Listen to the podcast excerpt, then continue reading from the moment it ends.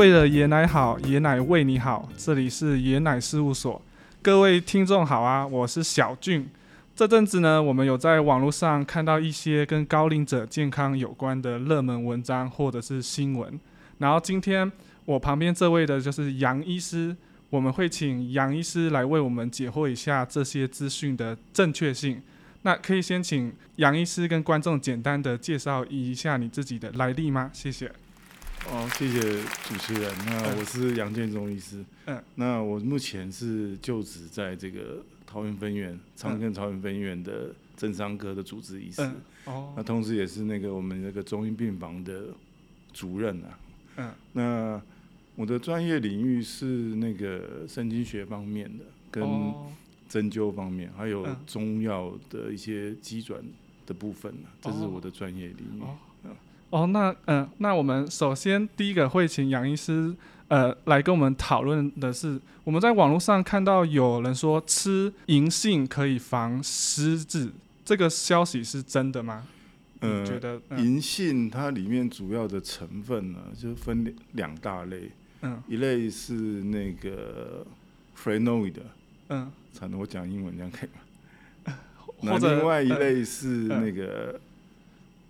二铁类的东西，嗯，反正它这两类的东西大概就是有抗氧化的功效，嗯，抗氧化、哦抗发炎的这方面的功效，所以在很早以前的很多研究啊，都认为它有预防这个脑梗塞的作用，嗯，所以它有一点像那个阿司匹林的作用，嗯。它有一点像哦，那所以它是因为那个才会有网络上防血小板的凝结了。嗯，那呃，但是目今天讲的这个题目是关于这个老年痴呆的部分哦。但老年痴呆最常见的还是这个阿兹海默症嘛。嗯，那这个药哦，这个药后来有一些研究，当然一直朝向说，它除了刚刚讲的那个。呃，脑中风方面以外哦，有朝向的这个呃失智方面，那有一很多的研究哦。那可是，在大概两千年左右哦，法国人做了一个研究哦，嗯，他追踪了总共五年了，嗯，这些病人他分两组，一组是有吃的，一组是没吃的哦。就实证医学上面来讲，他总共。呃，收录了四千多人，嗯，这个呃病人的收案的量还算算蛮大的，是一个蛮大规模的研究哦。那追踪了五年后发现，其实他对这个阿兹海默症的疗效跟没有服用是一样的，所以哦，所以吃银杏是没有什么差别的。目前他这个研究是一个比较大型的研究，但是后来就近年来就。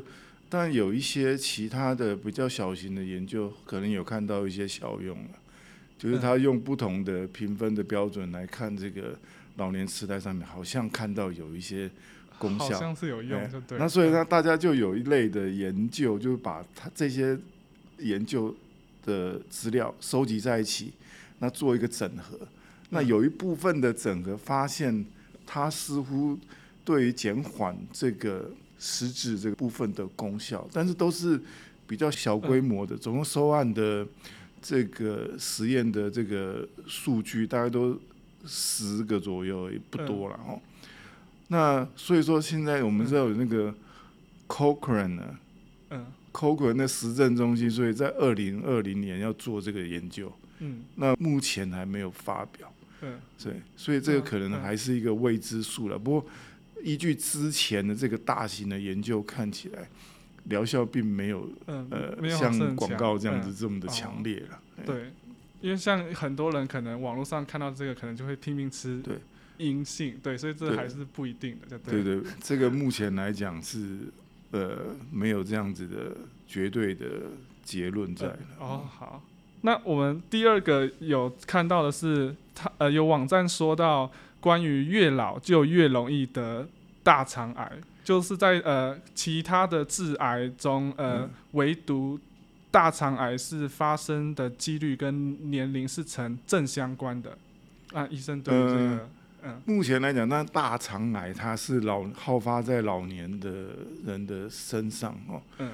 但是越来越有年轻化的趋势，就是在五十岁以下的病人量有慢慢有增加的趋势哦。嗯。那但是它是呈现一个呃从年轻往往上慢慢增加的发生率，一直到嗯。大概六十岁到六十九岁这个年龄层到达高峰，嗯。然后之后就慢慢的走下坡。哎，哦嗯。所以它基本上在六十岁以前，它是随着年龄而有一个正相关的一个现象，就是越、越老的话，嗯。它是好发率是越高。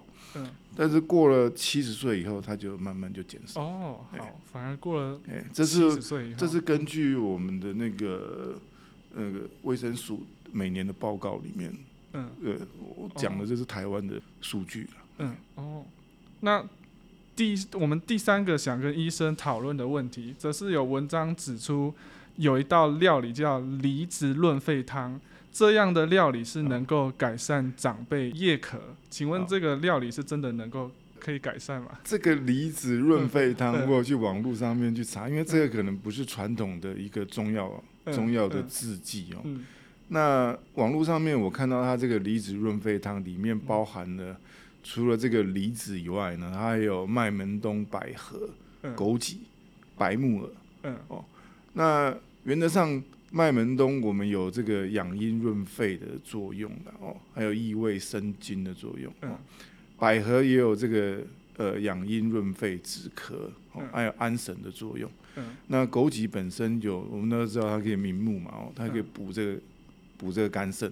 嗯白木耳的话也有润肺这个益胃哦，补气血的嗯功效。那梨子本身的话，它就是有有润肺的，有呃降火的作用哦，有消痰解渴。所以它其实是有所以基本上，如果说是一个干燥性的，我们讲的是秋天比较干燥，嗯干燥性的那种燥咳，它是可以这样用的。嗯但是这个夜咳有的时候不见得是这个这一类的哦，嗯。有些比方说它是因为呃胃食道逆流、哦肠胃的问题啦，哦还是要有看一些况。对，嗯。还有一些搞不好是因为过敏性的、嗯。过敏性鼻炎那种，嗯那种可能就不适合用这种。因为网络上这篇文的点阅率非常高，所以可能会有很多长辈就真的会做这个。如果你你是那种秋燥型的，嗯。就很干燥，嗯。就干咳没有什么痰的那种，嗯。哦，口干舌燥，哦，有点热香的。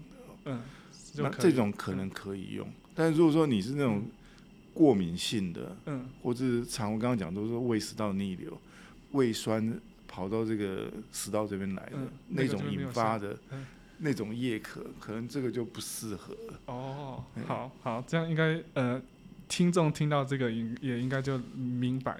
好，那我们呃，现在杨医师已经和我们讨论了三个跟高龄健康有关的网络文章，那我们还有其他几个问题也想请教医生，但是大家可能光是要消化刚刚这三个资讯就需要一些时间，所以我们这集就先到这边，我们下集再来请医生来为我们解惑其他网络上的卫教资讯哦。为了爷奶好，爷奶为你好，这里是爷奶事务所，我们下次见，拜拜。拜拜。